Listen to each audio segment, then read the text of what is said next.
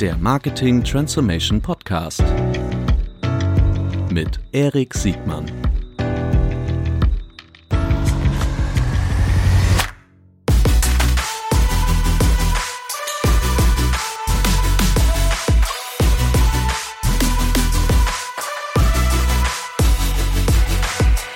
Herzlich willkommen zu einer neuen Folge des Marketing Transformation Podcast. Heute mit unserem Stammgast Philipp Werner von Project A.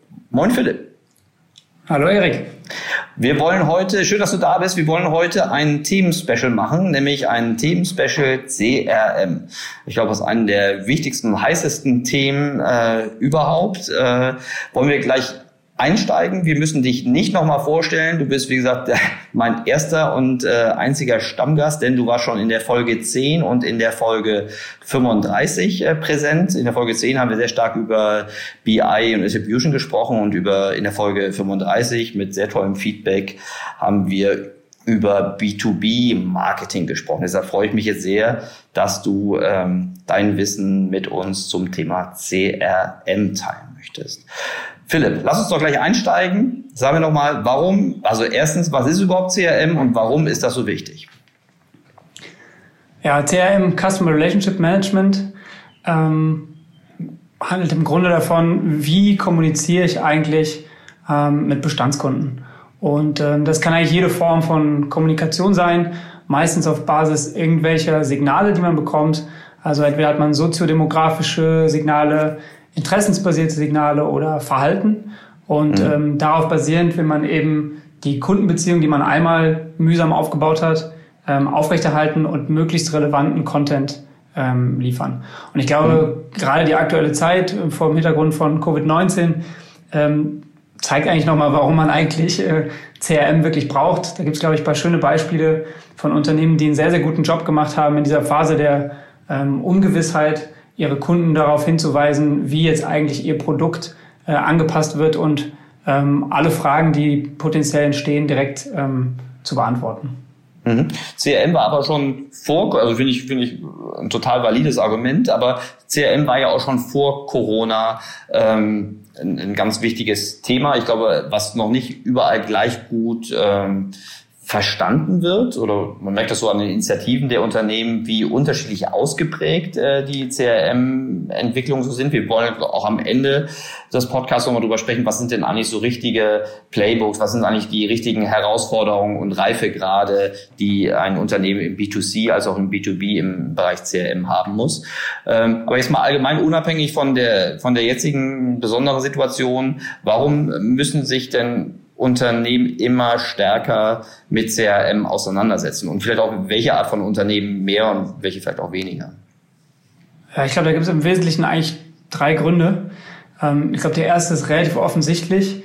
Ähm, die nächste Bestellung von jemandem zu generieren, ist normalerweise einfacher, wenn derjenige schon mal bestellt hat, also Bestandskunde ist. Ähm, also leichter, einen Bestandskunden zur Neubestellung zu motivieren, als einen Neukunden zu gewinnen. Mhm. Ähm, das ist, glaube ich, so der erste. Ähm, der zweite ist so in der Plattformökonomie ist einfach die direkte Kundenbeziehung und die Ownership der Kundenbeziehung, sagen wir, extrem relevant. Ne? Also es gibt ähm, gerade im E-Commerce würde ich sagen, je mehr man abhängig wird von, von Amazon, desto wichtiger ist es halt eigentlich Gründe zu finden, warum der Kunde direkt in Beziehung zum Unternehmen stehen sollte und nicht einfach jedes Mal zu Amazon geht und dort bestellt und mir dann ein ganzes Stück der Marge frisst.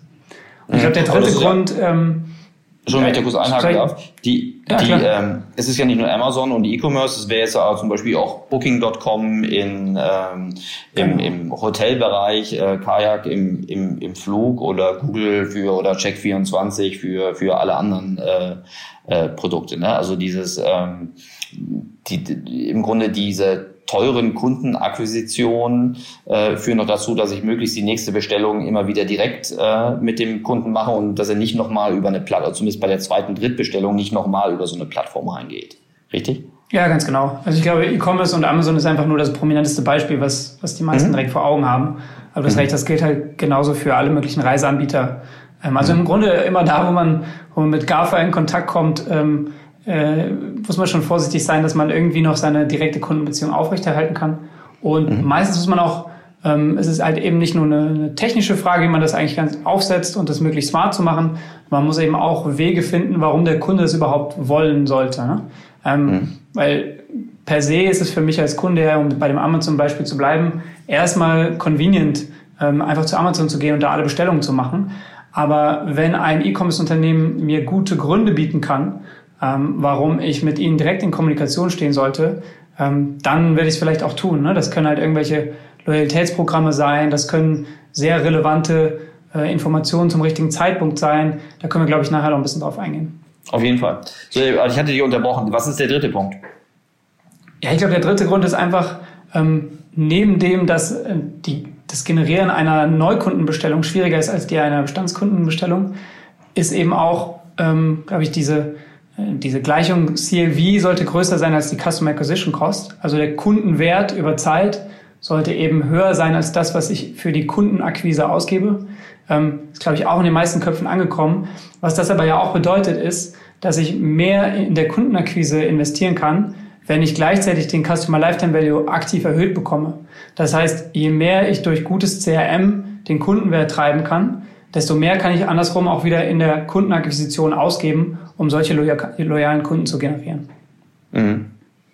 Klasse. Oder dann defensiv, um überhaupt noch ähm, auf der Akquisitionsseite mithalten zu können, muss ich den Kundenwert äh, noch deutlich erhöhen. Aber glaube ich, glaub genau, ich. so kann man es auch formulieren.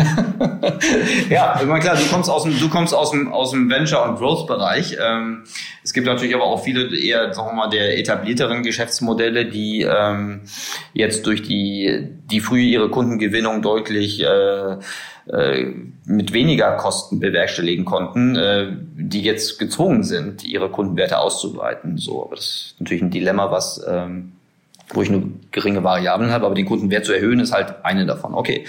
Ähm, wenn wir über CRM sprechen, äh, da klingt das ja in, in, in, vielen Punkten naturgemäß auch so ein bisschen abstrakt. Hast du so ein paar ähm, Beispiele, so ähm, was es denn eigentlich bedeutet, heute so richtig State of the Art äh, CRM zu machen? Vielleicht durchaus so anhand eines, eines praktischen Beispiels.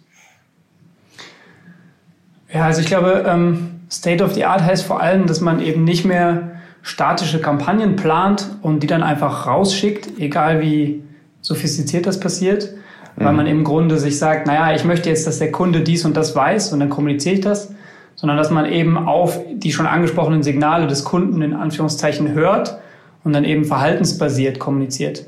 Beispiel wäre, ähm, jemand ähm, ist auf mein, ich bin vielleicht Reiseanbieter, jemand ist auf meiner Seite, schaut sich verschiedene Produkte an und ähm, ich mache dann eben Follow-ups, entweder übers Retargeting mit konkret diesen Produkten, ich glaube, das ist jetzt auch nicht mehr ganz neu, aber ich kann vielleicht auch Rabattierungen genau der Reisen anbieten, via E-Mail oder anderer Kanäle, die der Kunde gerade angeschaut hat, also wirklich hochrelevant. Oder ich mache eine Recommendation Engine äh, auf Basis der Reisen, die er sich gerade angeschaut hat. Also er hat jetzt irgendwie nicht Mallorca gebucht, vielleicht interessieren ihn aber dann die Kanaren oder so. Und ich schicke ihm dann diesem einzelnen User spezifisch aufgrund seines Verhaltens ein solches Angebot. Und das ist, glaube ich, so die Richtung, in, in der gerade die, die etwas sophistizierteren Unternehmen unterwegs sind. Mhm. Okay, also das, das Gegenteil wäre so die, ähm, das, was du vorhin auch schon sagtest, ne, so, so, so geplante Kampagnen, wo dann irgendwie über den ISP, also über den über den E-Mail-Verteiler ähm, zu einem geplanten Zeitpunkt dann so eine One-Size-Fits-All äh, äh, rausgespült wird ähm, und dann hoffen sie, dass es möglichst irgendwo eine gewisse Resonanz gibt. Aber das hat eigentlich nichts mit den mit den besonderen spezifischen Präferenzen eines einzelnen Kunden oder mit der besonderen Verhaltens also von besonderen Verhaltensmerkmalen der, der Kunden zu tun? Naja, ja, du hast natürlich recht, das ist nicht besonders anspruchsvoll, aber das ist meistens halt schon der sinnvolle Startpunkt. Ne? Also mhm. wenn wir jetzt mit Unternehmen ähm, zusammenarbeiten, die halt noch recht früh sind, dann würde man trotzdem so anfangen. Denn ja, irgendein okay. Signal hast du ja trotzdem, um mhm. sagen zu können, weiß nicht, du hast mir jetzt, hast irgendwie bei mir Gated Content angeschaut im B2B-Bereich und hast mir dafür deine E-Mail-Adresse gegeben, weil du gerne ein White Paper erhalten würdest, mhm. ist ja auch erstmal ein Signal, dass das Thema für dich nicht völlig irrelevant ist. Also von daher mhm. finde ich, ähm, dann auf Basis dieses, dieses so gewonnenen Leads eine, eine, eine Drip-Kampagne zu machen und dir bestimmte Informationen zu dem Tool zu schicken, dass du dir jetzt initial anrecherchiert hast, ist, glaube ich, nicht per se falsch. Es ist halt mhm. halt einfach nur der Einstieg. Ja, genau. Okay, aber fairer Punkt. Und ich finde auch gerade dieses, dieses Thema, was wir jetzt gleich noch angehen werden, ähm, was ist denn eigentlich so eine, so eine normale Evolution von CRM-Reifegraden, die so ein Unternehmen äh, äh, erreichen muss oder erreichen kann, äh, gerade auch differenziert betrachtet nach, was ist eigentlich möglich im B2C, also in Direct-to-Consumer-Geschäftsmodellen und was ist eigentlich möglich im, im B2B. So hatten wir uns das zumindest so im Vorgespräch so ein bisschen vorgenommen. Und äh, wenn du einverstanden bist, ich würde das gerne ähm, so vor dem Hintergrund der, also was sind Herausforderungen für Unternehmen oder was sind erziehbare Reifegrade äh, von der Perspektive auf einer konzeptionellen Seite. Technologisch wird ja auch viel über Tools gesprochen im CRM, aber gerne auch ähm, organisatorisch oder von der Steuerungsseite, ähm, was es da bedarf. Ähm, vielleicht können wir das einfach so als, als, als grobes Raster vornehmen, damit wir damit wir das so ein bisschen für den für die Hörer und Hörerinnen äh, möglichst verständlich so ein bisschen abhandeln können. Einverstanden? Ja, klar, gerne. Großartig. Also fangen wir mit äh, äh, Business to äh, also B2C und damit meinen wir Direct-to-Consumer-Geschäftsmodelle, also vielleicht nur so als Abgrenzung, was damit nicht gemeint ist, also zumindest meinem Verständnis nach, äh, sind Brands, die nicht die letzte Meile zum Kunden irgendwie ownen können, weil sie zum Beispiel Zahnpasta herstellen und überhaupt kein Direct-to-Consumer-Geschäftsmodell machen können, richtig? Genau, ja. Okay. Geht jetzt auch so. Also, womit, was ist sozusagen, was ist, also wir, wir haben so ein Muster vorgenommen von, von Zero to Hero. Was sind denn so die, die ersten Einstiegsschritte, die ich als B2C-Unternehmen beherrschen muss? Vielleicht so, können wir schon mal so die Checklisten rausholen jetzt. Genau, und vielleicht auch mit, mit einem Fokus auf den digitalen Bereich, nicht ausschließlich, aber das ist so ein bisschen eher der, wo, wo ich jetzt auch herkomme. Also ich ja, glaube, ganz am Anfang, wenn man das jetzt noch nicht hat, wir fangen jetzt mal wirklich bei Null an, dann würde man wahrscheinlich davon ausgehen, dass man erstmal eine Art transaktionale E-Mails aufsetzt, die für, durch, durch das Backend getriggert werden und durch irgendeinen ESP, also einen E-Mail-Service-Provider, verschickt werden. Das heißt, du mhm. tätigst eine Bestellung und möchtest dafür idealerweise ja auch eine Bestellbestätigung bekommen. Das ist mal so mhm. die Basis. Und dann, ähm, das kommt meistens dann tatsächlich eher aus dem Tech oder aus dem Product-Team, was einfach zur User Experience dazugehört, diese Bestätigung zu bekommen. Und natürlich mhm. auch andere getriggerte E-Mails. Aus der Marketing-Ecke ist dann meistens so die erste oder die klassische ähm, Aktion, einen Newsletter aufzusetzen, der vielleicht einfach erstmal, wie du vorhin gesagt hast, one size fits all ähm, an alle diejenigen Kunden rausgeht, von denen man eben eine E-Mail-Adresse hat. Ähm, und das wäre dann einfach ein, weiß ich nicht, ein, ein, ein geplanter Newsletter, vielleicht einmal die Woche, einmal im Monat, also zu einem festen, festen Frequenz. Und da setzt dann irgendjemand Mailchimp oder ähnliches auf und fängt an, diese E-Mails zu, äh, zu, zu, zu schreiben, äh, den, das Layout zu designen und dann eben auch zu verschicken. Mhm. Und wenn man dann ein bisschen weitergeht, dann achtet man eben auch schon, okay, wie sind die Response Rates, dann schicke ich vielleicht nochmal die gleiche E-Mail an Nichtöffner, dann fange ich vielleicht irgendwann an, mir Gedanken darüber zu machen, wir könnten die Kunden auch mal befragen und schicken vielleicht einen NPS, also einen Net Promoter Score, äh, an unsere Kunden, die bestellt haben, um, um herauszufinden, wie war denn jetzt die, die Kauferfahrung? Also ich glaube, das sind so die Dinge, die man mal so ganz initial ähm, machen würde, mhm. um überhaupt erstmal in Kontakt mit dem Kunden zu treten. Auf der ersten Stufe, um, ähm, wenn du sagst Re Response Rates, ähm, aber du wirst ja auf der ersten Stufe auch schon die Abbestellerquoten auch angucken, oder? Absolut, ja. Aber mhm. das kommt ja quasi schon out of the box. Das kann dir halt ein, ein Mailchimp mhm. schon liefern. Mhm. Ähm, die haben ja so ein integriertes Reporting, wo du eben so die Basic KPIs siehst. Und das natürlich, ist natürlich die, die Abstellerquote eine der wichtigsten Metriken. Mhm. Genau. Und dann würde ich sagen, so die, die nächste Step ist dann eigentlich zu sagen, naja, wir haben hier einen, einen suboptimalen Status quo, wir schicken halt E-Mails aus verschiedenen Systemen. Das heißt, der CRM-Manager würde sagen, wir schicken da irgendwie aus dem Backend irgendwelche ähm, transaktionalen E-Mails, da will ich eigentlich auch die in Anführungszeichen Herrschaft drüber haben. Also ich will irgendwie auch dafür sorgen, dass die in einem gleichen Layout die designt sind, dass wir dort die gleiche Sprache sprechen und dass wir möglichst auch nicht zeitgleich verschiedene E-Mails dem Kunden schicken. Das heißt, du willst eigentlich diese E-Mails zentralisieren in einem Tool. Und das kannst du halt entweder dann auch, je nachdem wie schlank du es machen willst, kannst du auch ein Mailchimp machen. Aber meistens kommen dann diese Multi-Channel-Hubs ähm, ins Spiel. Zum Beispiel gerade, ich glaube, ähm, ähm, die, die verschiedenen ähm, Gartner und so weiter Reports zeigen, dass, dass es gerade irgendwie Brace äh, ist so ein bisschen das, was gefühlt auch jeder im Venture-Bereich zumindest implementiert. Ähm, mhm. Das sind dann eben die Tools, wo der CRM-Manager vorsitzt und dafür Sorge trägt, dass alle E-Mails in bestimmten Logiken abgebildet werden. Mhm. Aber auch Und dann wie idealerweise zum eben Beispiel auch- als alten Player oder so. Ne? Also Genau, klassisch, Mhm. genau. Mhm. Genau, klassisch war das irgendwie ein Emasis und heute sind das, ist es halt vor allem Brace. Mhm. Und dann willst du irgendwann ab einem gewissen Zeitpunkt auch den Customer Service damit abbilden. Das heißt, du willst irgendwie äh, anfangen, mehr Signale in diese, also dieses Tool intelligenter zu machen, ne? mehr Signale Mhm. da reinzubekommen. Also wenn sich jetzt jemand über beschwert hat über Customer Service, dann wollen wir dem vielleicht nicht ähm, fünf Minuten später durch Zufall ähm, einen, klassischen E-Mail-Newsletter um die Ohren knallen, sondern Mhm. ne, wollen halt bestimmte Logiken anfangen ähm, zu bauen. Und meistens sind diese Logiken dann erstmal Lifecycle-basiert. Also man weiß irgendwie, man hat halt bestimmte Signale über den Kunden und weiß, naja, das ist jetzt ein Erstbesteller, ein Zweitbesteller oder das ist ein Reiserückkehrer, dem will ich vielleicht was schicken. Ja? Also sehr, sehr einfache Segmentierungslogiken. Ähm, und das ist, glaube ich, mal so der zweite, der zweite Step, ähm, an dem dann viele ankommen. Okay. Ja, und dann Aber das ist, manchmal kann, vielleicht noch. Kann, äh, kann man diesen, kann man ja. diesen Schritt so zusammenfassen, dass man an die, in dieser Phase, jetzt Phase 1 und 2, dass man bis hier dann erreicht hat, dass man so mal die, die Kontakthäufigkeit und die Kontaktarten zum Kunden hin zumindest kontrollieren, wenn ich gar orchestrieren kann. Wäre das eine faire Zusammenfassung? Ja, genau. Also Mhm. genau, orchestrieren ist eigentlich das richtige Wort. Ne? Im ersten Schritt noch nicht, Mhm, weil da absolut. hast du im Zweifel, weißt du eben nicht, was aus dem Backend gerade Mhm. verschickt wird, während du eben auch deine marketinggetriebenen Kommunikationen verschickst. Und im zweiten Schritt ist es, ist es der, der Versuch, das zu orchestrieren, ja. Mhm, super. Okay. Jetzt zu Genau. Schritt 3. Und ich glaube, je mehr man sich dann mit diesen Dingen auseinandersetzt und daran weiterdenkt, desto eher denkt man halt in Datenmodellen. Also welche Kundenattribute will ich eigentlich haben, um darauf basierend welche Art von Kommunikation zu verschicken. Ja, und dann, es wird irgendwie dann auch Progressive Profiling genannt. Das heißt, ich habe im Grunde ein Datenmodell im Kopf ähm, und nicht direkt initial alle Attribute, sondern sammle die halt über Zeit. Also so die ganz klassische, das ganz klassische Beispiel ist, ich habe von einem Kunden vielleicht nicht das Geburtsdatum, weil es für den Pro- Bestellprozess irrelevant ist, aber ich möchte vielleicht irgendwie eine Geburtstags-E-Mail schicken, das ist ein ganz klassisches Beispiel, und dann frage ich halt irgendwann innerhalb meiner E-Mail-Sequenzen mal nach dem Geburtstag. Oder wenn eine andere Bestellung tätigt, wo eben das Geburtstag relevant ist, dann generiere ich diese Information und schreibe sie halt in mein Datenmodell mit rein, weil ich sie zukünftig dann für die Kommunikation nutzen möchte. Okay, also so eine Anreicherungslogik. Ja, genau.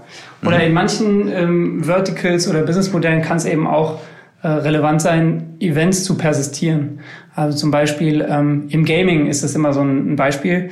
Ähm, wenn man wissen möchte, dass jemand bestimmte Levels durchlaufen hat, dann wird diese Information normalerweise überschrieben. Das heißt, man weiß in der Regel nur das aktuelle Level der Person. Es kann aber äh, aus CRM-Sicht interessant sein, auch zu wissen, wann er welches Level abgeschlossen hat. Und diese Events eben zu persistieren und dauerhaft zu speichern, ist auch ein Schritt, den ich jetzt hier in, in Phase 3 einordnen würde. Okay. Genauso wie die ersten Schritte im ganzen Reporting und, und das Analytics zu optimieren. Also ähm, idealerweise eben nicht in dem Tool, was man nutzt, haben wir schon kurz darüber gesprochen, dass man so die initialen Metriken dort auch abgebildet findet. Aber man möchte das eigentlich ähm, irgendwo in seinem eigenen Ökosystem haben. Also wenn man eine Art Data Warehouse hat, dann will man eigentlich diese, dieses Datenmodell des Kunden ähm, möglichst in, in, in, im eigenen Besitz, sage ich mal, haben. Ähm, weil man einfach viel flexibler ist, wenn es später darum geht, darum geht, diese Tools auch mal auszuwechseln. Ähm, Da können wir auch gleich später noch ein bisschen drüber sprechen. Mhm. Also gut, aber das, das ist, glaube ich, ein ganz interessanter Punkt, dass also die, die, die Daten, das Datenmanagement, die Analyse und die Kern, äh, Kennzahlen ähm, dann aus dem Tool rausgehen. Also die bleiben ja weiterhin in, in, den, in den spezifischen Tools drin, aber dass das dann idealerweise auf die auf die zentrale Seite des Advertisers irgendwie zusammengeht. Ne? Damit kann man dann auch so Dinge machen, zum Beispiel welche welche Produkte haben eigentlich über alles die beste die beste Performance im Newsletter als Beispiel oder ähm, oh gut, Betreffzahlen können die auch isoliert äh, äh, testen, aber sowas gerade wie zum Beispiel Produktperformance als Beispiel, das ist ja etwas, was man nicht im Newsletter-Tool irgendwie verwalten kann, sondern das muss man ja im Zusammenspiel mit einem DWH machen. Ja, genau. Und auch wenn es dann an die Kundensegmentierung geht, das wäre für mich eigentlich schon fast der nächste Schritt. Ähm, dann willst du ja da nicht toolabhängig sein, sondern diese Kundensegmentierung eben, eben selbst, selbst vornehmen können. ähm, egal wie sophistiziert die dann passiert, ähm, um eben dann eine Kundensegmentierung zu haben, die du nicht nur in diesem Tool nutzt, sondern vielleicht auch im Customer Service oder sonst wo.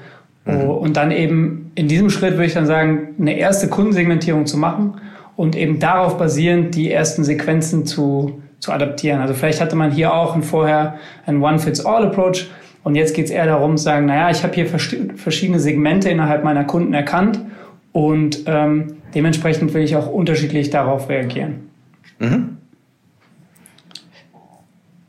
Genau. Und ja, also vielleicht können wir auch ganz kurz über die Segmentierungslogik sprechen. Das ist auch eigentlich ein, ein Thema immer für sich. Da gibt es ähm, ganz unterschiedliche ähm, Herangehensweisen. Wir haben schon so ein bisschen die am Anfang die Signale genannt und das sind eigentlich auch diejenigen, auf, auf Basis derer man ähm, eben segmentieren kann. Also man kann ganz klassisch anfangen, erstmal soziodemografisch. Man kann sagen, ich habe irgendwie Männer, Frauen, ich habe irgendwie junge, alte. Äh, man kann interessensbasiert, je nachdem, ähm, was man für ein Anbieter ist, ähm, das ist das Reisebeispiel vielleicht, ist eigentlich wieder ganz interessant. Es gibt halt Leute, die haben Buchungen getätigt innerhalb von Europa und fahren eher mit dem Bus. Und es gibt ähm, vielleicht Kunden, die eher sich für Übersee interessieren und dann halt eben Flugreisen bevorzugen. Und ja. solche, solche Patterns eben in den Daten zu finden. Ähm, mhm. Und dann gibt es eben Kombinationen von diesen äh, Interessens-, Verhaltens- und so, basiert und soziodemografisch. Und es kann dann irgendwie sehr einfach anfangen mit einem RFM-Modell, was vielleicht auch viele kennen, also Recency, Frequency, Monetary. Ähm, wie lang ist die letzte Buchung her? Wie viel, welchen Wert hatte diese Buchung? Das kann regelbasiert passieren und dann geht's halt eben rein auch ins Algorithmische, wo man sagt, ich will eigentlich gar nicht mit der Logik daran gehen, sondern ich nutze irgendwie ähm, Machine Learning ähm, Modelle, zum Beispiel K-Means oder DB-Scan, um rauszufinden, welche Muster erkennt eigentlich dieser Algorithmus in meinen, in meinem Kundendaten. Mhm. Und ich glaube, die Schwierigkeit dabei ist, ja. Äh, ab wann, ab wann, äh, also was sind die Voraussetzungen, um sowas machen zu können? Also um wirklich mit Machine Learning Muster erkennen zu können. Äh, brauche ich da nicht eine riesige Anzahl an, an strukturierten Transaktionsdaten und, und, und Kunden, damit das sowas greift? Also was hast du da für Erfahrungen gemacht? Ja, die brauchst du. Und deshalb ist auch der Punkt Datenmodelle, über den wir jetzt relativ schnell drüber gegangen sind, sehr, sehr wichtig und in vielen Unternehmen die wir sehen, ist das suboptimal. Also da hast du jetzt nicht diese äh, idealtypische Kundentabelle, wo einfach äh, eine Zeile der Kunde ist und dahinter stehen dann alle Attribute, die du dir wünschen kannst. Ähm, mhm. Das ist meistens nicht der Fall und auch sehr, sehr häufig einfach unaufgeräumt. Ähm, mhm. Aber das ist natürlich genau das, was du brauchst, um solche Dinge zu tun. Ich mhm. glaube, die anzuwenden, da kommen auch noch viele hin. Ähm, aber die Schwierigkeit ist, das dann anwendbar zu machen. Ne? Also mhm. man muss sich mal überlegen, und das ist auch meine Erfahrung, dass das eigentlich meistens der, ähm, der Showstopper ist. Ähm, bei RFM-Segmenten hast du halt noch eine relativ überschaubare Anzahl an Segmenten, die da rauskommen. Und das sind eigentlich schon zu viele. Also in der Regel ja. ähm, hast du dann da irgendwie, ich glaube, 27 Segmente, die da rauskommen.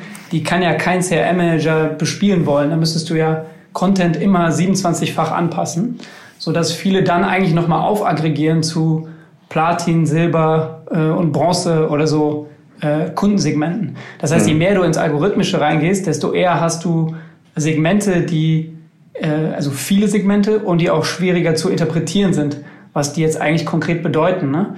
Und daher mhm. sehen wir eigentlich ganz, ganz häufig, dass Unternehmen nicht über diese, über AFM oder über regelbasierte äh, Segmentierung hinausgehen, wo du zum Beispiel sagst, weiß ich nicht, im wie ich eben angedeutet habe im Reisebereich, naja, das ist jetzt derjenige, der gerne in Europa reist oder das ist derjenige, den Frankreich besonders interessiert oder das ist der mhm. Überseereisende. Ne? Ähm, mhm. Also sehr, sehr einfach eigentlich, ähm, weil eben diese anderen so, so schwer anzuwenden sind. Ich hätte jetzt mal eine wilde These und würde gerne deine Meinung dazu hören. Ich hätte jetzt gesagt, dass wenn ich diese regelbasierte RFM-basierte Segmentierung nicht beherrsche, muss ich auch erst gar nicht äh, versuchen, das dann über algorithmische äh, KI slash Machine Learning äh, Prozesse zu, äh, zu, zu heben. Würdest du da zustimmen oder widersprechen? Nee, das würde ich ganz genauso sehen. Also vor allem, weil das Organisatorische, was da dran hängt, glaube ich, die Challenge ist.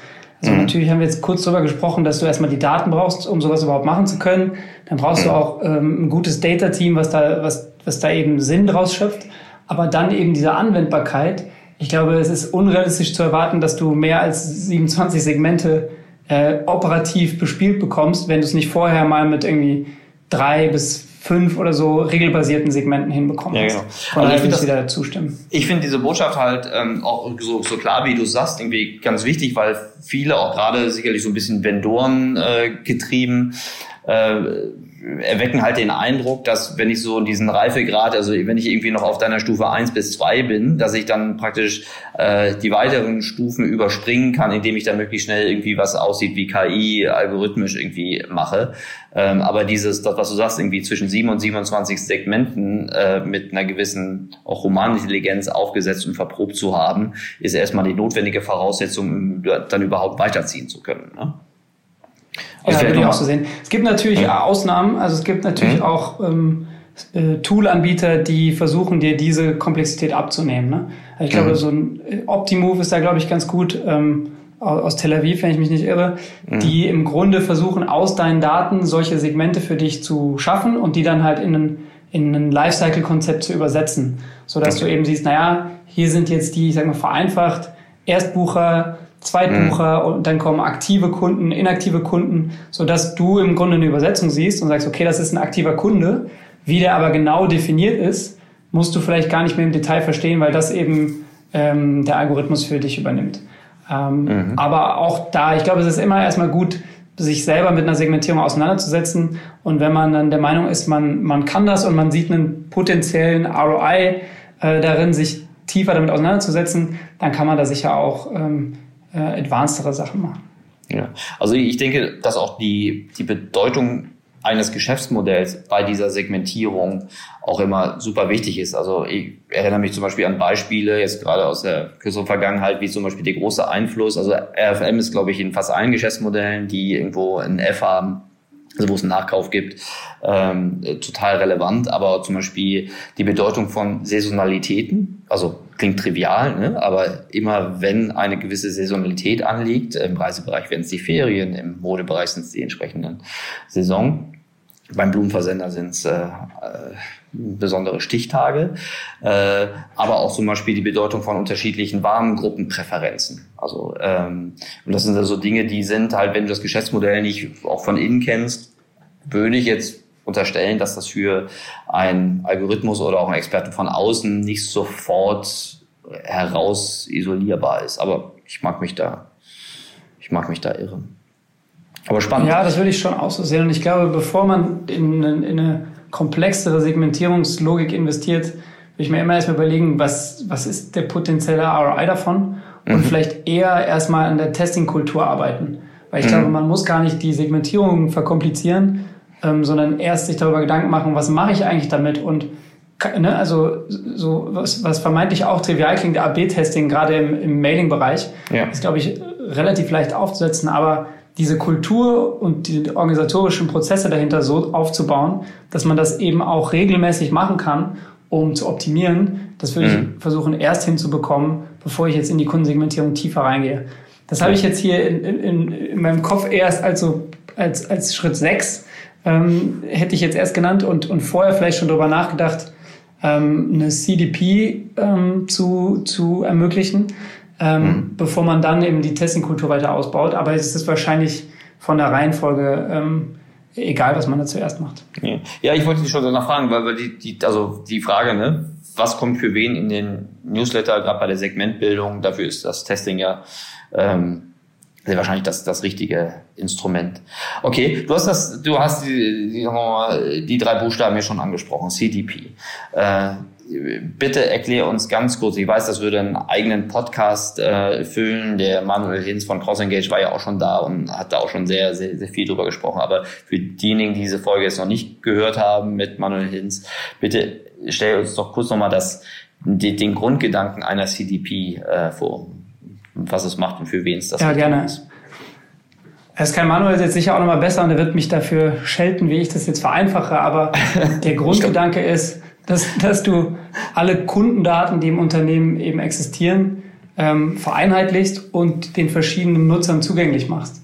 Also wenn man jetzt mal überlegt, man hat so einen Multi-Channel-Hub, ich sage mal Brace im Einsatz und ähm, will jetzt irgendwelche ähm, Dinge haben, ähm, zum Beispiel den Customer Lifetime Value, dann müsste man ja erstmal zum Data Team gehen und sagen, hier bitte rechnet mir mal ein Customer Lifetime Value aus und schiebt mir den dann auch noch in mein Tool zurück. Das heißt, man hat, das heißt, man hat eine relativ hohe, hohe Abhängigkeit erstmal zum Data-Team, um eben mit dem Konzept zu kommen und dann auch noch zum Tech-Team, um diese Informationen wieder in mein Tool einzuspeisen.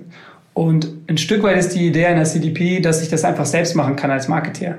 Das heißt, ähm, da sollten alle Kundeninformationen drin sein und ich kann mir dann bestimmte Logiken bauen, ähm, um diese Kundeninformationen eben nutzbar zu machen. Das war jetzt nur ein, ein Case. Man kann eben auch, wenn es so ein bisschen mehr ins Realtime reingeht, kann man eben auch Kundensignale in der CDP haben, die ich vielleicht jetzt in meinem Data Warehouse nicht habe. Aber Realtime würde ich so ein bisschen außen vor lassen, weil die wenigsten Verticals haben tatsächlich so einen großen Realtime-Aspekt. Ähm, und es wird immer nur gerne gehabt, aber eigentlich selten gebraucht.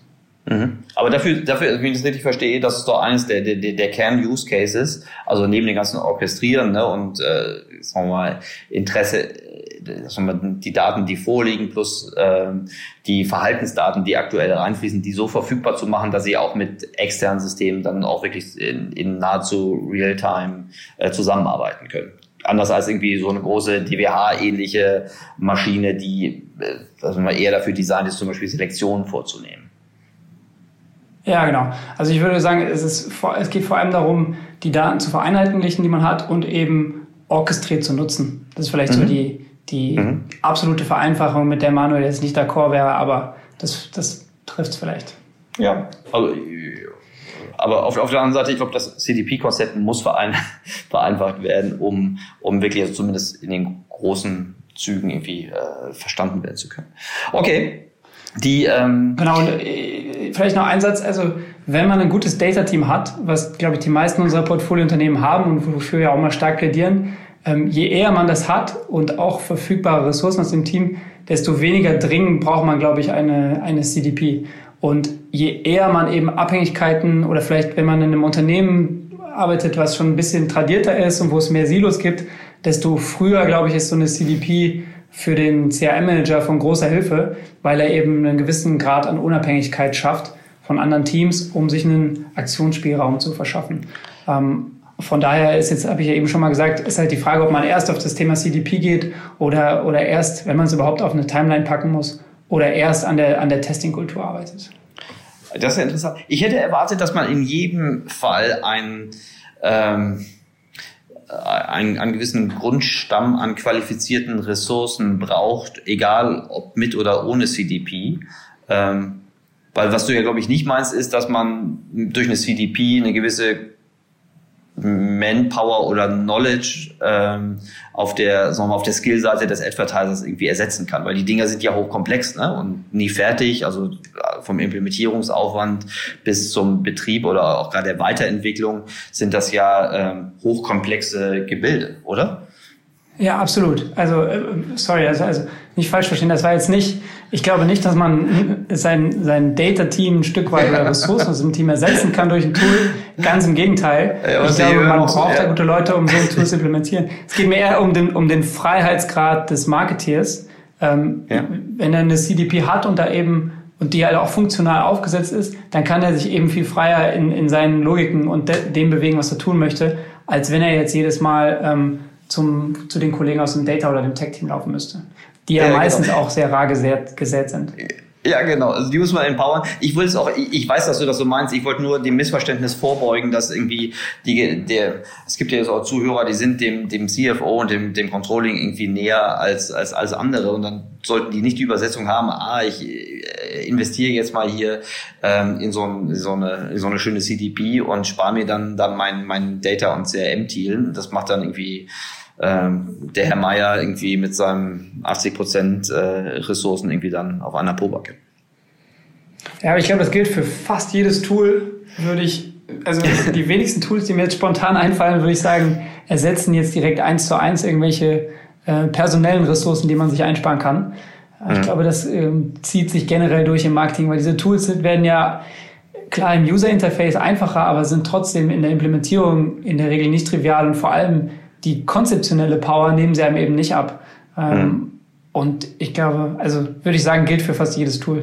Ja, sehr gut. Klasse, da sind wir uns da einig. Schön. Sind wir mit CDP dann am Ende oder gibt es noch weitere, weitere Stufen, die ich äh, erklimmen kann? Oder ist sozusagen das schon der Zenit, den ich erreichen kann? Ja, also ich glaube, ab da ähm, gibt es verschiedene Themen, an denen man noch arbeiten will. Also wir haben Testing-Kultur angesprochen. Das klingt auch immer so trivial, wenn man halt initial ähm, Leute heiert, die eben sehr aus der Performance-Ecke kommen und sagen, ja klar, wir, wir testen alles AB. Ähm, ich glaube aber, das zu, diese Kultur zu implementieren, ist tatsächlich sehr, sehr schwierig. Ähm, wenn wir mit unseren ähm, PE-Co-Investments zusammenarbeiten, da merkt man, ähm, sowas in den Arbeitsalltag impl zu implementieren, ist gar nicht so einfach, weil es halt eben auch eine gewisse Fehlerkultur ähm, an den Tag äh, gelegt werden muss, um, um so zu arbeiten. Aber auch da kann man dann auch wieder weitergehen und irgendwie an, an der Deliverability zu, zu optimieren. Ich glaube, das machen von den Startup-Kollegen, die vielleicht zuhören, auch die meisten, ähm, eben zu schauen, ähm, können, wir, können wir unsere diversen CRM-Metriken wie eben die Unsubscription Rate, die Delivery Rate und so weiter, können wir die noch weiter tweaken. Ähm, und dann würde ich sagen, geht man wahrscheinlich auch in weitere Kanäle. Wir haben jetzt sehr stark über, über E-Mail gesprochen, mhm. aber je nach ähm, Businessmodell, vielleicht wenn man sehr, sehr stark App-basiert ist, ist E-Mail gar nicht der primäre Kanal, sondern man nutzt eben äh, In-App-Notifications. Vielleicht will man auch mehr über Retargeting machen. Initial hatten wir einen, einen Use Case dafür angesprochen. Oder im E-Commerce vielleicht Browser-Notifications zu mhm. nutzen. Also ich glaube, da gibt es viele, viele weitere Kanäle, die sich neben E-Mail eingereiht haben auch wenn das in der Regel noch der, der primäre Kanal ist. Mhm. Okay, genau. Und dann, glaube ich, mhm. kann man eben den, die Komplexität und auch den Detailgrad immer weiter erhöhen. Ne? Also im, im Sinne der Segmentierung haben wir schon angesprochen, aber auch im Sinne der Sequenzen, die dann da hinten dranhängen und die Logiken, die man eben baut, um eben möglichst nah an eine Personalisierung ranzukommen. Also ich glaube, wir sind gestartet vom One Size Fits All und die Idee ist halt sehr, sehr nahe zu einer One-to-One-Kommunikation zu kommen, also möglichst kleine Segmente, möglichst spezifischen Content, um dem Kunden ähm, nahezu Personalisierung bieten zu können. Okay. Großartig. Also das ist ähm, nahezu zur Personalisierung finde ich ein schönes Bild. Ähm, äh, das ist also das, das der, der, heilige Gral, der aber natürlich nicht immer in es ist vermutlich nicht immer eine exakte Personalisierung oder die Fallzahlen dort, wo ich so eine richtige Personalisierung möglich machen kann, äh, sind ist ja auch nicht unendlich groß. Auf jeden Fall treibt es ja auch den Aufwand, äh, eine echte Personalisierung zu haben. Du sagst, die Zwischenstufe davor sind, sind möglichst keine kleine äh, Sequenzen äh, und die Vorstufe dazu äh, relevante Segmente. Habe ich das richtig zusammengefasst? Ja, genau. Und ich glaube, was wir jetzt vielleicht ein bisschen unterschlagen haben, ist eben die ganze Content-Komponente. Ne? Also nur wenn man in der Lage ist zu wissen, jetzt muss ich eine E-Mail schicken, heißt das ja noch längst nicht, dass man auch was hat, was man, was es wert ist, kommuniziert zu werden. Ne? Mhm. Also wir sind jetzt sehr stark aus der technischen ähm, Ecke gekommen, aber ich glaube eben auch ein, ein Team sich aufzubauen, was gleichzeitig auch Marktforschung macht, was gleichzeitig Kundenbefragungen macht und eben ähm, aus, aus, aus diesen Kundensignalen lernt, zu verstehen, was, wie können wir eigentlich unserem Kunden Mehrwert leisten. Ich glaube, mhm. das haben wir jetzt ähm, ein bisschen vernachlässigt, aber ich glaube, das ist, ist nochmal wichtig total zu betonen, ja. weil es geht ja hier, wie gesagt, nicht darum, irgendwelche Informationen rauszupushen, weil wir mhm. glauben, der Kunde sollte das vielleicht wissen, sondern es geht wirklich darum zu verstehen, wie können wir dem Kunden eigentlich ähm, behilflich sein und ihn dadurch motivieren, ähm, Bestandskunde zu bleiben und auch die nächste Order bei uns zu tätigen. Mhm. Okay, ich hätte das jetzt gedacht, dass das also Content, klar, äh, zentraler Punkt, äh, sehr guter Punkt. Äh, aber jetzt zum Beispiel im, in deinem Punkt drei, ne, dort wo Datenmodelle definiert werden, dann ist ja so etwas wie, welche Inhalte, welche Botschaften, welche Produkte ähm, werden an welche Zielgruppe oder in welchen Situationen verteilt, mit welchen, mit welchen Ergebnissen. Das ist da zumindest rein von der, von der, genauso auch wie, wie das Testen. Ähm, aber da ist es zumindest von der Bewertung und von der Aussteuerung äh, angelegt, richtig? Da muss trotzdem noch ja, Content genau. Also geschaffen also da, werden, aber. Da, ich glaube, da spielst du jetzt so ein bisschen darauf an, dass man halt irgendwie im, im E-Commerce irgendwelche Recommendation Engines irgendwie baut und mhm. oder einkauft und sich überlegt, welches, welches Produkt sollten wir jetzt eigentlich Erik empfehlen, weil er halt beim letzten Mal diese und diese Jeans gekauft hat. Ne? Ähm, ja. Aber mir geht es eher darum, der ganze Content drumherum und sich zu überlegen, ne, es, es gibt ja nicht nur ne, Recommendations, sondern man muss halt auch häufig einfach inhaltlich sich überlegen, macht es wirklich Sinn, mit dem Kunden zu kommunizieren und was wollen wir, ja. was wollen wir rüberbringen. Ich glaube, gerade vor dem Hintergrund Corona, wie wir eingangs schon mal gesagt hatten, mhm. äh, ist es total wichtig, diesen qualitativen Aspekt der, äh, der Kommunikation nicht, nicht zu vernachlässigen und sich in dem ganzen, in der technischen, sehr spannenden Spielerei zu verlieren, sondern wirklich zu überlegen, das ist eine Kommunikation mit einer Person und ähm, auf dem Level sollte man eben auch unterwegs sein. Ja, total guter Punkt. Du hast recht, klar. Die ganze Welt ist nicht nur E-Commerce und Produkte und Rekos, sondern klar auch Content im Sinne von Storytelling, äh, Creative. Äh, äh, total, Ganz genau. total guter Punkt. So, jetzt mit Blick ein bisschen auf die auf die Zeit. Wir haben jetzt das Ganze sehr stark für den für den CRM-Prozess aus der aus der B2C-Welt irgendwie betrachtet. Ähm, magst du uns kurz nochmal durchführen, was aus deiner Sicht bei im B2B CRM so strukturell anders ist und was was was was muss ich da als B2B-Advertiser beachten, bitte? Ja, ich glaube grundsätzlich gar nicht so unterschiedlich. Es gibt halt ein paar Punkte, die im ähm, im B2C angewendet werden, die jetzt nicht auf B2B zutreffen und andersrum.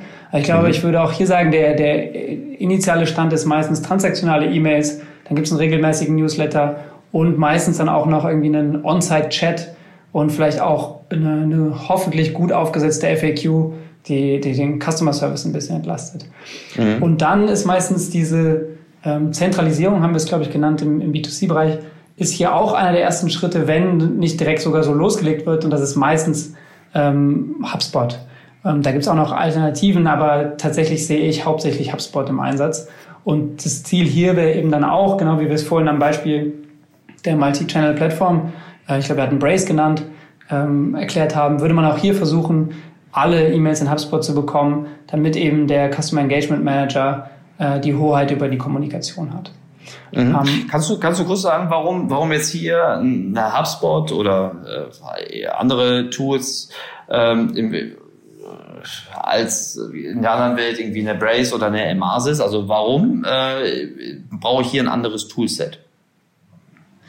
Ja, tatsächlich hat sich das so ein bisschen etabliert, ähm, weil man einfach im B2B ähm, meistens einen anderen Marketing-Approach hat. Ne? Also es ist mhm. sehr Content-Marketing-lastig und diese Anbieter wie HubSpot ähm, haben einfach ein relativ breites Toolset geschaffen, um viele dieser Use Cases, die man hat, abzudecken. Also man mhm. kann ähm, Landingpages bauen, man kann eben aber auch CRM-Logiken abbilden. Man hat teilweise auch ein Sales-CRM drin, in dem dann die Sales-Kollegen arbeiten. Man kann ähm, äh, Link-Tracking äh, nutzen, was sie schon bereitstellen. Also da gibt's einfach mhm. mittlerweile Player, die ein, ein recht breites ähm, Set an Features abdecken. Und ich würde sagen, im B2C ist es quasi vielleicht auch historisch bedingt eher so, dass man sich so ein Best of Breed zusammenschraubt ähm, und im B2B tatsächlich eher auf so einen ähm, Full-Stack-Anbieter geht. Mhm. Die, ich, glaube, was diese Tools ja auch anders machen als die B2C-ischen Tools, ist, dass sie auch zum Beispiel Online- und Offline-Kontaktpunkte in der Customer Journey eines äh, Kunden zusammenziehen. Ne? Also du hast auch die Möglichkeit, ähm, also du hast vorhin die Transaktions-E-Mail genannt, die ist ja automatisiert, aber zum Beispiel ein Pre-Sales, ein After-Sales, ein Complaint-Call wird dann wirklich an die Kundenhistorie rangehängt. Das kann ich im B2C theoretisch auch machen, aber da wird doch praktisch die ganze, hier passiert das schon in der, in der in der Geschäftsanbahnungsphase. Ähm, und das äh, ist natürlich auch vom, vom Feature-Set nochmal was ganz anderes, als was die B2C-Tools können müssen, richtig? Ja, plus ich glaube, du sprichst auch einen ganz wichtigen Punkt an, und zwar im B2C, ähm, sage ich mal, ist der, der Übergabepunkt vom Acquisition-Team zum Engagement-Team eben der Kunde, also die Erstbestellung. Mhm. Wann wird jemand zum Kunden? Und mhm. im B2B fängt das zumindest aus meiner Interpretation schon früher an, dass man im Grunde sagt, das, das Marketing ähm, befasst sich mit der Lead Generation und sobald man eben einen Lead generiert hat, greifen eigentlich schon die ersten CRM-Logiken. Ja, weil man mhm. hat irgendwie einen Lead durch, weiß ich nicht, einen Gated Content generiert und ab jetzt hast du ja eigentlich schon die Möglichkeit, diesen, diesen Kunden der sich idealerweise schon ähm, de-anonymisiert hat, anzusprechen wie im B2C einen Bestandskunden. Von mhm. daher glaube ich, die, die, diese Tools wie HubSpot gehen einfach schon ein paar Schritte weiter nach vorne in, in der Value Chain, sage ich mal, mhm. ähm, und bieten eben äh, out of the box Dinge an, die helfen, dort zu agieren, wie eben ähm, Landing Pages oder wie eben so Gated Content Lösungen. Also ich glaube, das kommt so ein bisschen daher. Aber jetzt, wo du es sagst, ich glaube, man könnte theoretisch, theoretisch auch viele dieser Tools in, sowohl im B2B als auch im B2C ansetzen. Da würden mir schon jetzt auch ein paar Use Cases einfallen. Mhm. Das ist eine Frage, ob es Sinn macht, ne? weil die haben ja andere, die einen sind auf große Fallzahlen getrimmt mit, sagen wir mal, kleinen bis geringen, also mit, mit geringen Kundenwerten, wenn die B2Bler ja so mal weniger Fallzahlen, aber viel, viel höheren potenziellen Kundenwert haben mit einer höheren, sagen wir mal, Produkt- und Content-Varianz. Ja. Mhm. Okay, wie geht es dann weiter? Vielleicht um, genau, ich, ich glaube, was, was dann kommt und was häufig leider unterschätzt wird, ist so dieser ganze Analytics-View. Also mhm. im Grunde ähm, Informationen, die mir dabei helfen, meine Kampagnenperformance, aber eben auch, also im Acquisition, aber eben auch den Kundenwert einzuschätzen. Ähm, das wird, glaube ich, so ein bisschen häufig vernachlässigt. Ne?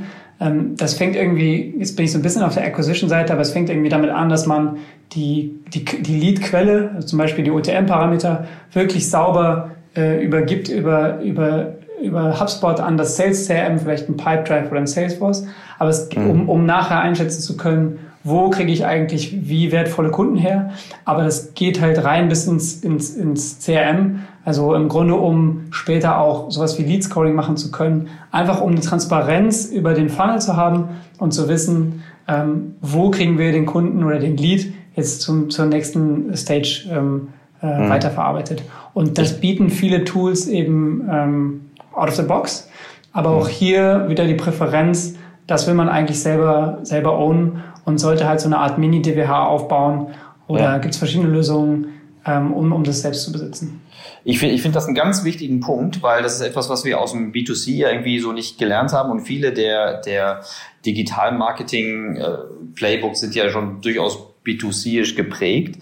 Ähm, es sind unser Analytics oder unser so Kundenwert Predictions sind ja sehr stark darauf getrimmt, um jetzt zum Beispiel äh, den richtigen Bit äh, an der Suchmaschine, äh, also das richtige mhm. Gebot an der Suchmaschine abzugeben.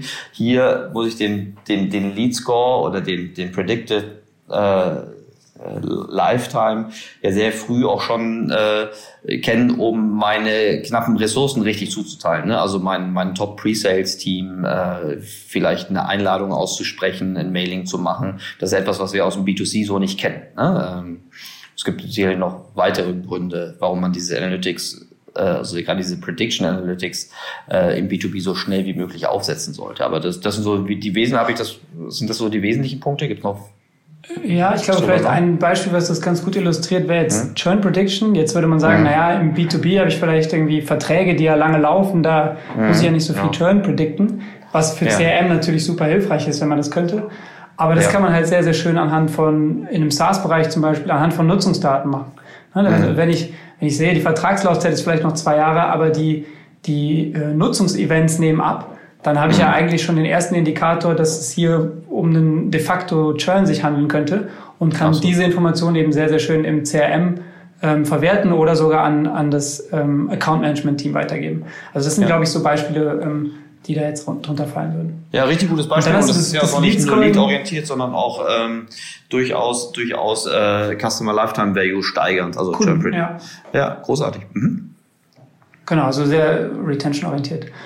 Dann hast du das Lead Scoring schon angesprochen. Ähm, ich glaube, das machen auch mittlerweile die meisten im B2B. Ne, die Idee ist hier einfach, wir generieren eine große Anzahl an Leads. Nicht jeder Lead kann irgendwie direkt durch, ähm, durch Sales ähm, angesprochen werden, sondern wir sollten vielleicht irgendwie einschätzen, welcher Lead hat jetzt die höchste Wahrscheinlichkeit, durch Sales auch zu einem Kunden umgewandelt zu werden und dann eben die vielversprechendsten Leads eben an das Sales zu übergeben und die weniger vielversprechenden noch weiter zu nurturen.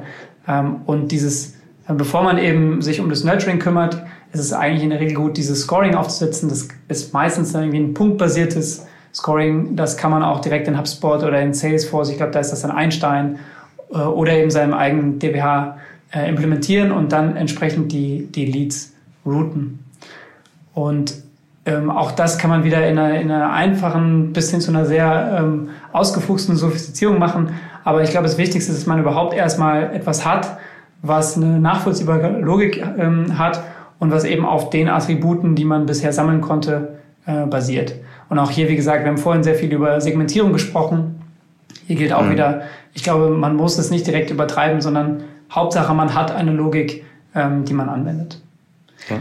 Und dann kommt es irgendwann auch im B2B zur, zur Kundensegmentierung. Die ist vielleicht dann jetzt, da würde ich noch, noch mehr davon abraten, direkt algorithmisch einzusteigen, ähm, weil in der Regel die, die Komplexität nicht so besonders hoch ist. Ne? Also man hat vielleicht ein Produkt nur und will dann mhm. anhand von, weiß ich nicht, einigen zig Attributen äh, segmentieren, vielleicht nicht mehr.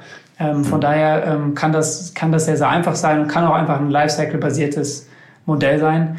Mit dem Ziel, auch hier wieder die äh, Kommunikation, ähm, sei es an den Lead oder eben an den Kunden, ähm, basierend auf seinem Segment inhaltlich aufzubauen. Mhm. Okay. Und ich glaube, was hier auch nochmal ganz interessant ist, dass auch nochmal andere Kanäle zur Verfügung stehen, um das zu tun. Also gerade im SaaS-Bereich kann man halt sehr viel in der App äh, kommunizieren oder im Tool. Ähm, teilweise sind auch Messenger, glaube ich, im, im B2B ganz gern gesehen. Also es gab ja mal eine Zeit, da hat, da war WhatsApp stark im Fokus. Es gibt auch jetzt noch ein paar ja. Unternehmen, die da ganz gut drüber kommunizieren. Genau, also da kann man sich dann Gedanken machen, welche Kanäle noch dazukommen. Ja. Ich glaube, dann gibt es vielleicht noch so einen, einen weiteren Sophistizierungsschritt, aber der geht jetzt eigentlich eher ähm, aus dem Skillset des CRM-Managers hervor, der aber dann ein bisschen mehr sich in die, in die Lead-Generierung eigentlich reinzieht. Und zwar haben CRM-Manager meistens ein recht gutes technisches Verständnis und heißen im B2B ja auch manchmal Marketing Automation Manager und mhm. können den, den BDRs und den SDRs im Sales eigentlich auch sehr, sehr gut helfen, indem sie deren Prozesse teilautomatisieren. Also ich glaube, das, musst, das musst du BDR, BDRs und SDRs ähm, musst du noch mal kurz erläutern, bitte. Ja, gerne. Also ähm, wird unterschiedlich verwendet, aber BDRs, Business Development Representatives, sind normalerweise im B2B Sales diejenigen, die Outbound-Aktivitäten machen. Und SDRs, Sales Development Representatives, sind diejenigen, die sich in der Regel mit den Inbound-Leads auseinandersetzen. Also Inbound sind irgendwie die, die zum Beispiel durch Marketing generiert wurden oder einfach durch eine gute Content-Marketing-Strategie.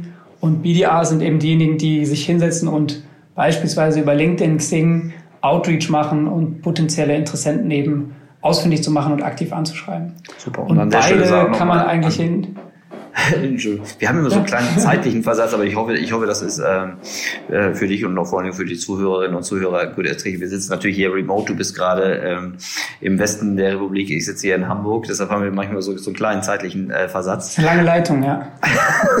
das geht nur die, äh, das, ähm, aber in der Folge 35 äh, sprichst du ja da auch, äh, finde ich, finde ich super, super verständlich über, ähm, über die organisatorischen Setups, die äh, moderne B2B-Marketing-Modelle haben. Das war mein kurzer Einschub. Entschuldigung, genau, und, lass Sie wieder reden. Und der Punkt, den ich machen wollte, ist einfach, dass, dass das Skillset eines CRM-Managers in B2B in der Regel auch für diese BDAs und SDAs, also Sales-Kollegen, sehr, sehr hilfreich sein kann. Also da gibt es mhm. dann irgendwie einige ähm, können irgendwie Crawler bauen, um, um Leads zu, zu scrapen.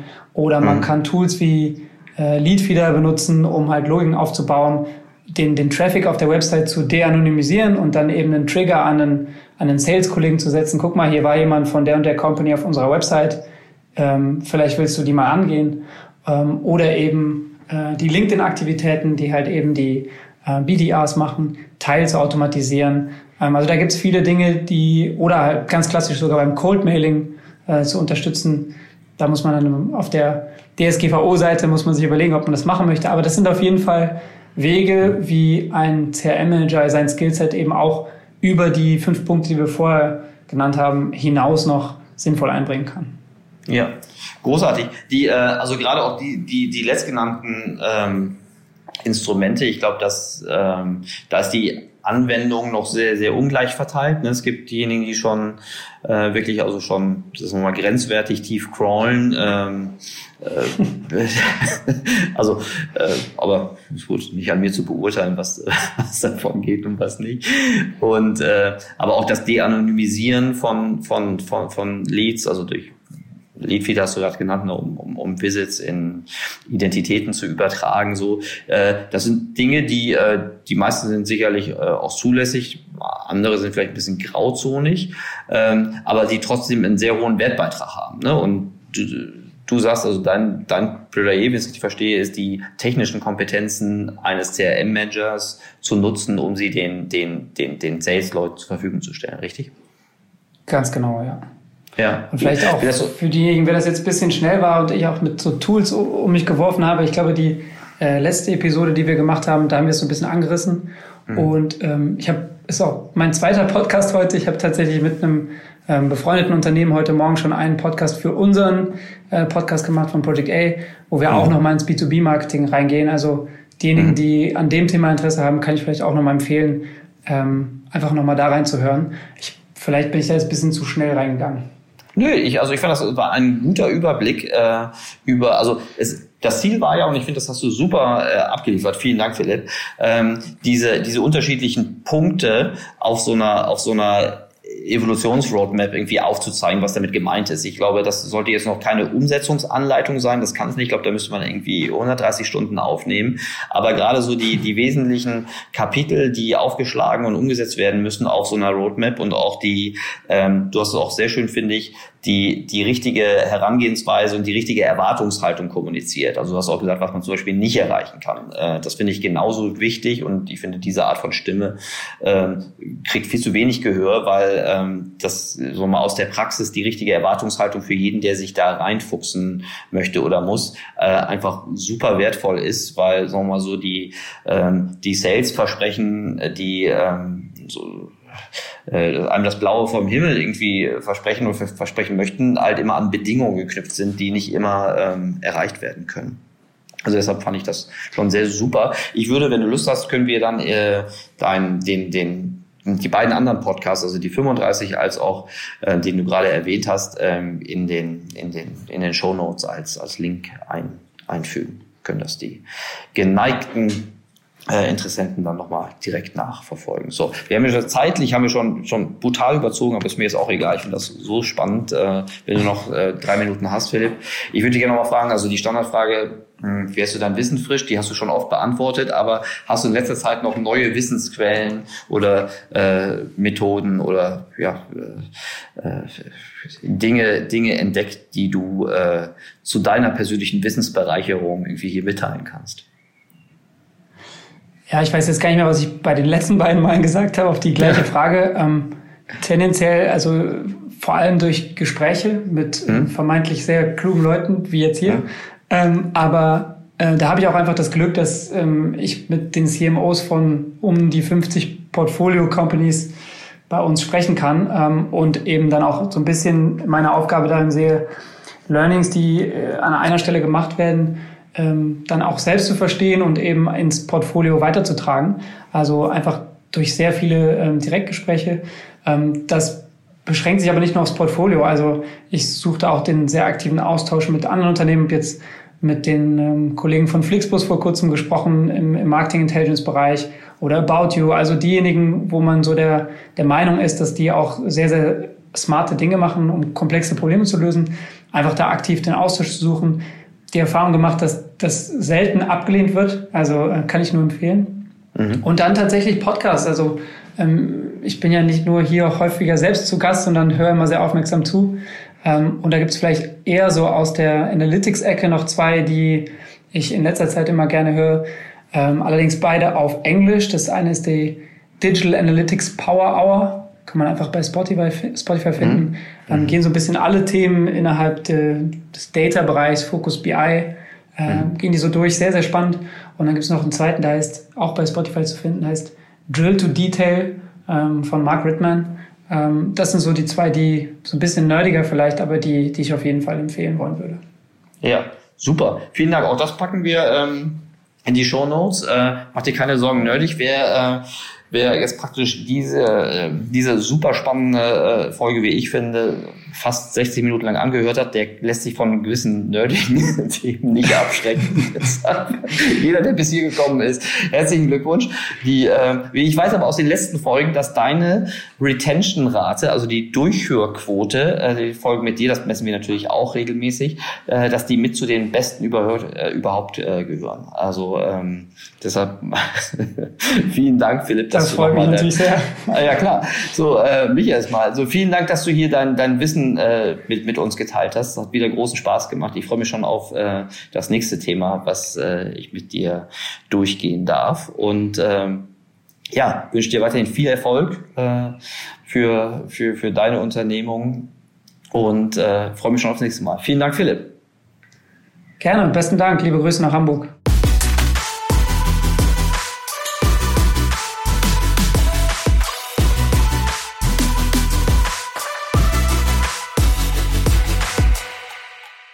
Dieser Podcast wird produziert von Podstars bei OMR.